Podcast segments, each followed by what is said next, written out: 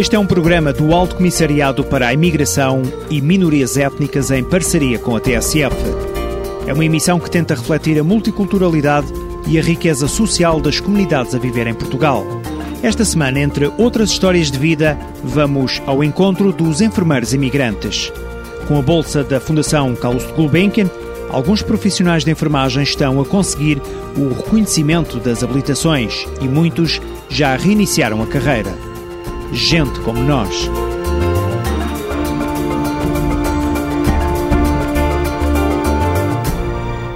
São muitos os enfermeiros imigrantes que abandonaram a profissão quando decidiram vir para Portugal à procura de melhores condições de vida. Com a ajuda do Programa de Reconhecimento de Habilitações da Fundação Carlos de Gulbenkian, em parceria com o Serviço Jesuíta de Apoio aos Refugiados, alguns desses enfermeiros conseguiram deixar as obras e as limpezas, retomando as profissões que tinham nos países de origem. O Hospital Fernando da Fonseca, na Amadora, também faz parte deste processo e já integrou vários profissionais. Rui Raposo, da Comissão Executiva do Hospital, relembra o que deu origem ao projeto. Aqui em Portugal, na área da saúde, eh, a instituição, a Fundação Carlos Gulbenkian, eh, identificou que havia um conjunto de profissionais, quer médicos, quer eh, enfermeiros, que estavam a trabalhar na construção civil ou mesmo na área da restauração, a servir à mesa ou ao balcão das, das, dos restaurantes e das, e das cervejarias e, em boa hora, identificou uma oportunidade de uh, contribuir para o reconhecimento pelas instituições próprias portuguesas uh, dessas competências. E quando a Fundação uh, Carlos Gulbenkian lançou o desafio um, ao Hospital Fernando da Fonseca para poder vir a aderir a, essa, a este projeto, imediatamente concordámos e desde a primeira hora foi com um grande entusiasmo que uh, aderimos a este, a este projeto. Janeiro de 2005 marcou o arranque do programa de reconhecimento de habilitações. Um ano depois, já o hospital estava a integrar os primeiros imigrantes que passaram todo este processo.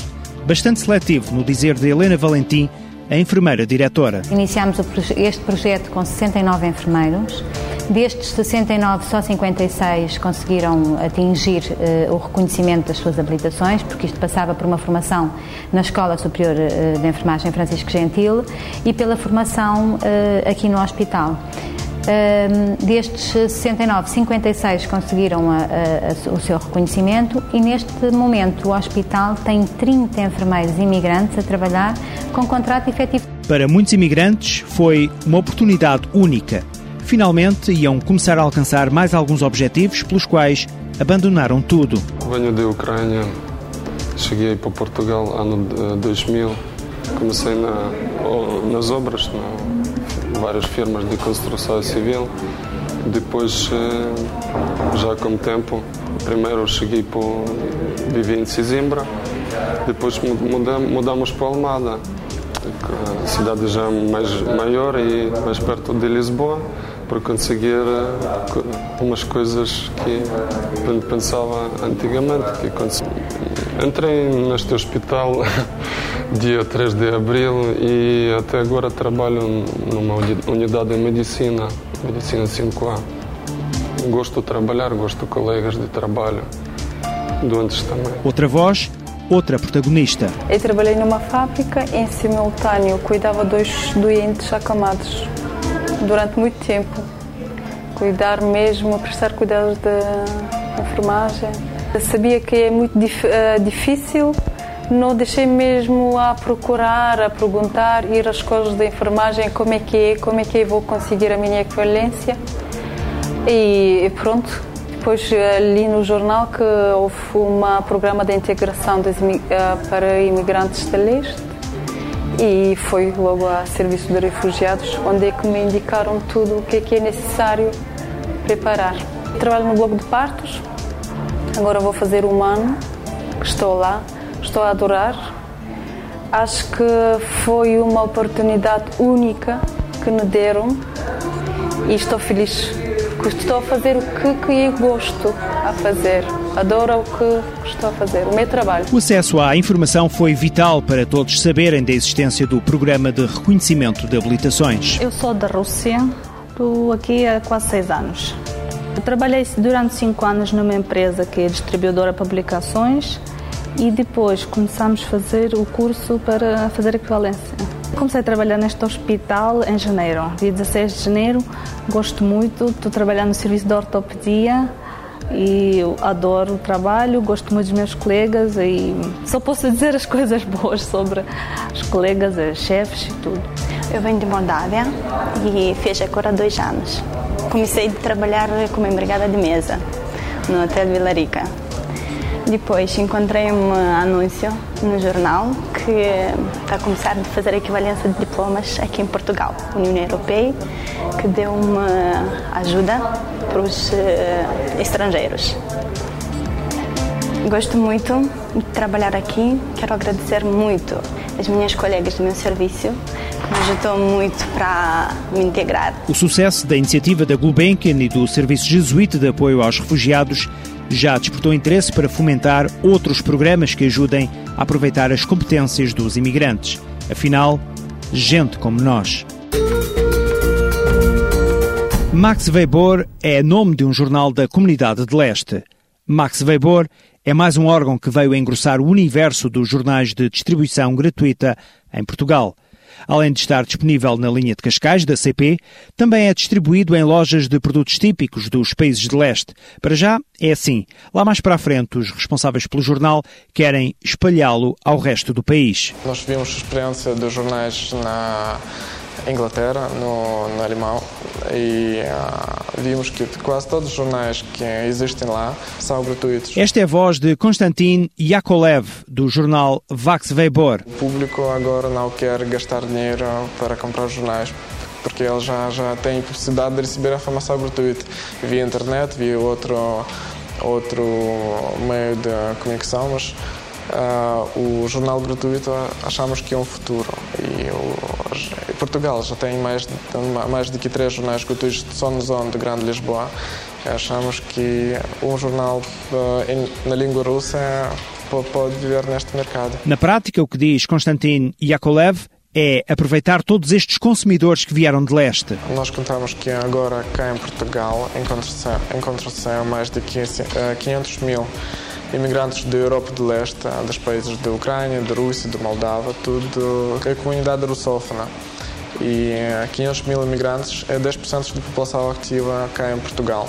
E por isso achamos que este mercado é um grande futuro para empresas portuguesas e uh, muitos, muitas empresas portuguesas ainda não percebem o potencial deste, deste mercado. O jornal Vax Weber, que traduzido quer dizer à nossa escolha, tem para já uma tiragem de 20 mil exemplares e uma ampla rede de correspondentes. No início nós tivemos ah, artigos mais sobre a imigração, tivemos artigos sobre a lei da imigração, tivemos artigos sobre a sobre, por exemplo, questões expostas jurídicas, mas agora pessoas já, têm este tipo de informação e agora procuram mais só notícias gerais sobre políticas, sobre sociedade, cultura e eh, assim nós desenvolvemos o nosso conteúdo.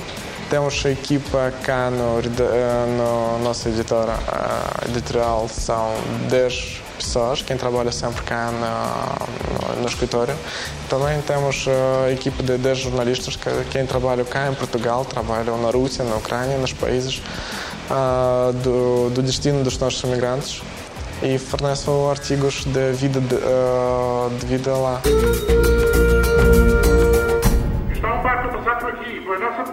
Já esteve em cena no Teatro da Comuna, em Lisboa. É o exemplo vivo de uma coprodução com preocupações sociais.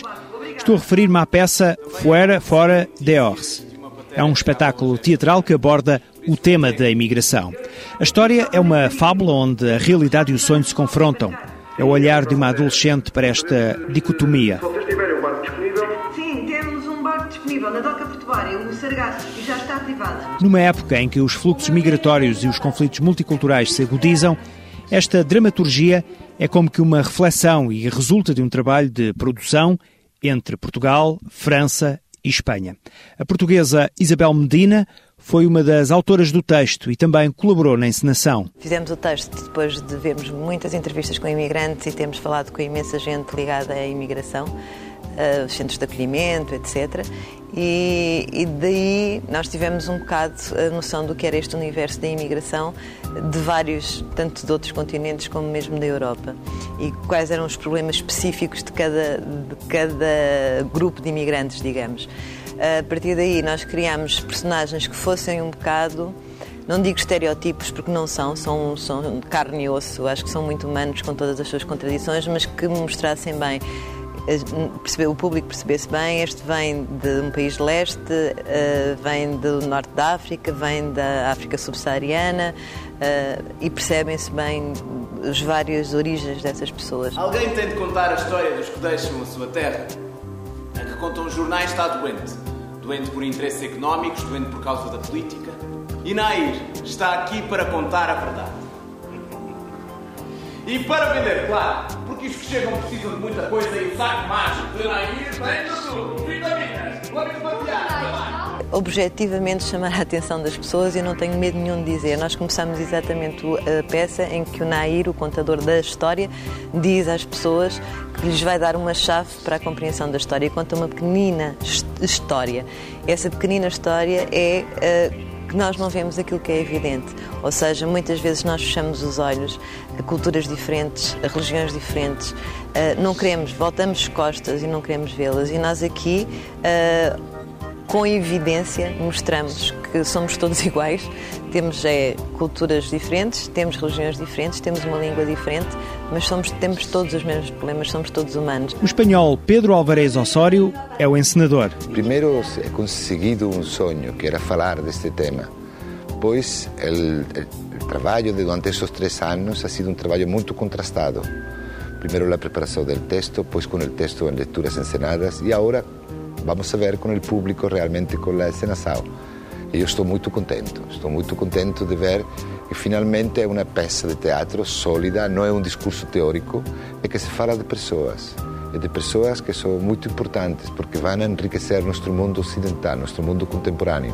A peça Fuera Fora de Ors já esteve em Portugal. Agora está em Espanha com os portugueses Luciana Ribeiro, Pedro Barbeitos e Rita Cruz. Depois a peça segue para a França, o país de acolhimento da atriz argentina Leonor Galindo. Na peça, esta atriz desempenha um papel diferente, mas conhece bem os obstáculos dos imigrantes. Eu não, não he tenido os dramas de, de mi personaje, de Fatna. Eh, yo me considero una privilegiada el sentido que eh, yo siempre he vivido de mi trabajo de actriz y eso es muy importante, ¿no?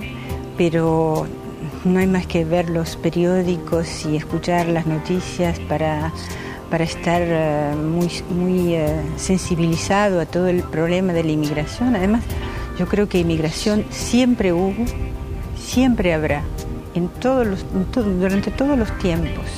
Siempre ha habido e sempre haverá. E está muito bem assim. Também lhe digo que na próxima quarta-feira vai decorrer mais uma conferência do curso de introdução ao pensamento luso-brasileiro.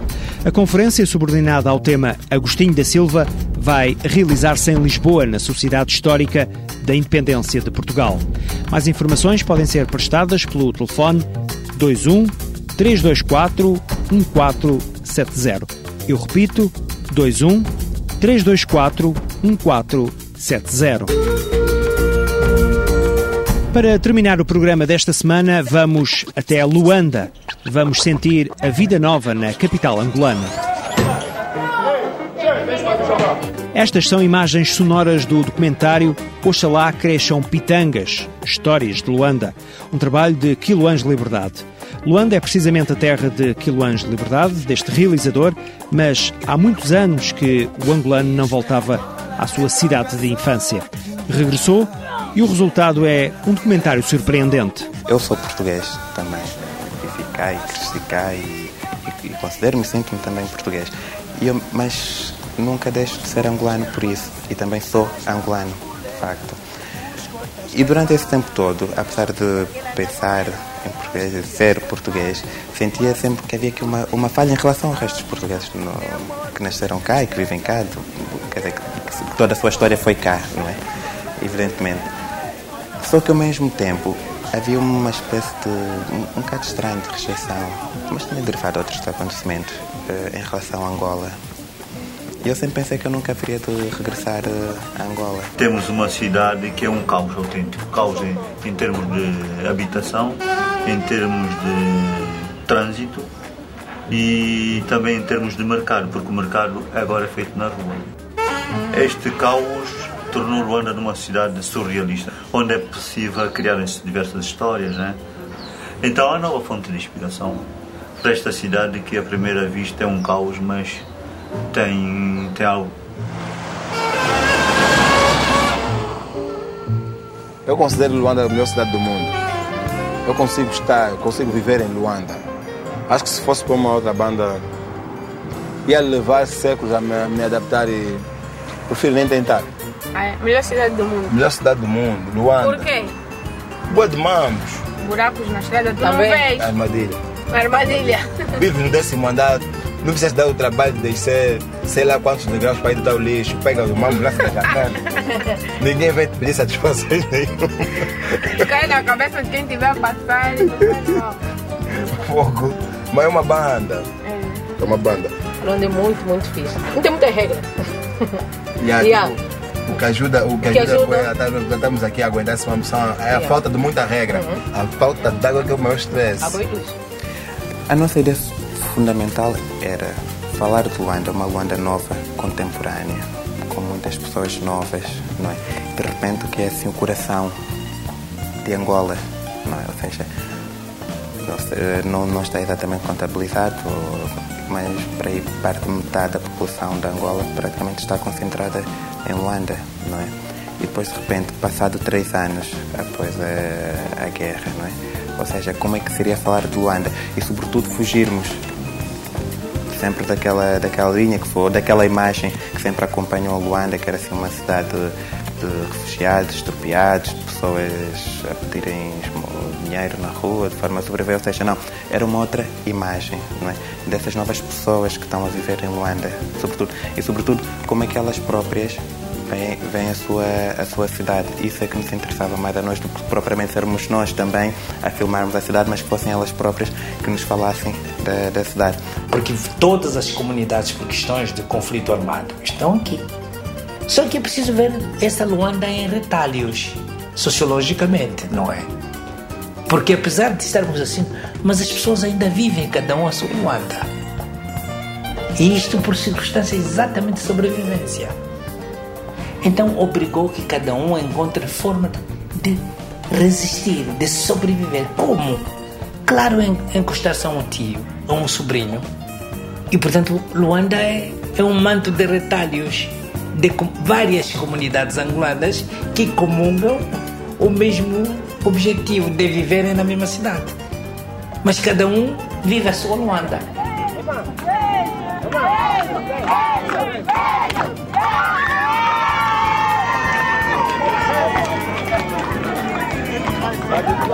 É um filme de conversas, porque sobretudo em Luanda fala-se muito e conversa-se muito. Daí também fazer sentido que esse filme fosse também feito na base de, de conversa das pessoas, de histórias. Né? O filme é Oxalá Cresce um Pitanga, de histórias de Luanda. Né? E toda a gente tem, tem sempre histórias para contar eh, em Luanda. E era isso também que nos interessava, ouvir um bocado as histórias da- das pessoas, em que nós nunca, de certa forma, nunca conseguimos perceber, não é? Até que ponto é que elas eh, estão a fantasiar, até que ponto estão a inventar? Até que ponto estão a dizer de facto a verdade? E que verdade é essa?